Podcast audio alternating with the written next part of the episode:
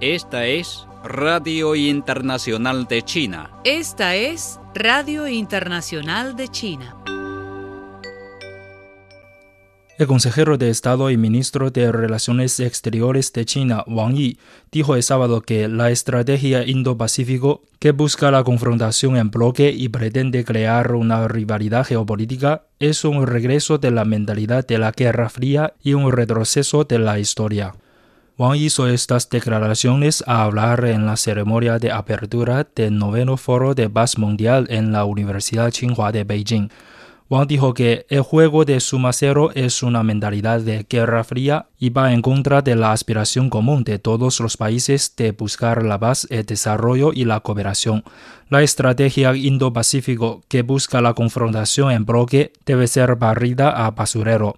Revivir el viejo sueño de la hegemonía de la Guerra Fría no puede ganar el futuro, y mucho menos reconstruir un mundo mejor, dijo Wang, que añadió que todos los países deben trabajar juntos para construir un nuevo tipo de relaciones internacionales que se caractericen por el respeto mutuo, la equidad, la justicia y la cooperación de ganar-ganar pidió oponerse a la política de fuerza y a la práctica de presionar a otros países mientras se afirma mantener un orden internacional basado en normas.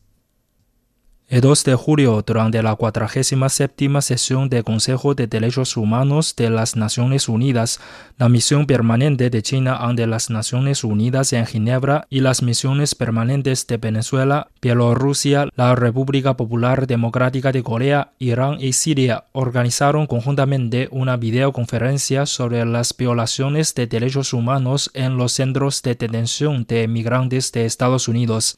En su discurso, Chen Xu, representante permanente de China ante la oficina de la ONU en Ginebra, afirmó que la seguridad, la dignidad, los derechos humanos y la libertad fundamental de los inmigrantes deben protegerse de manera efectiva.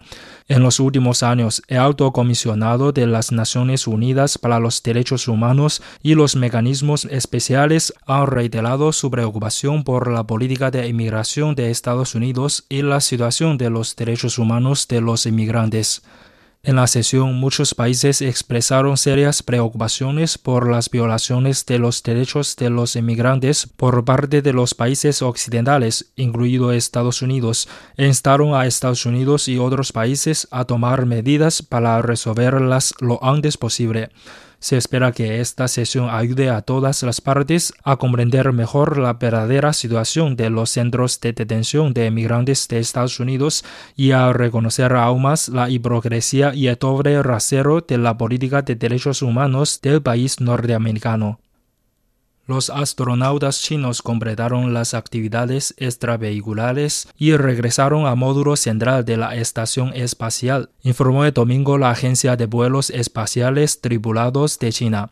Las primeras actividades extravehiculares durante la construcción de la estación espacial de país fueron un éxito completo, declaró la agencia.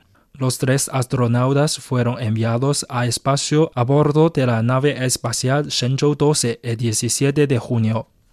La parte continental de China registró el sábado 14 casos importados y ningún nuevo caso de transmisión local de COVID-19, informó el domingo la Comisión Nacional de Salud.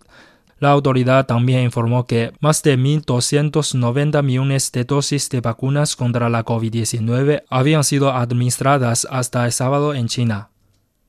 Un nuevo lote de la vacuna CoronaVac contra la enfermedad del nuevo coronavirus de la farmacéutica china Sinovac llegó el sábado a Ecuador para acelerar el plan masivo de vacunación entre la población.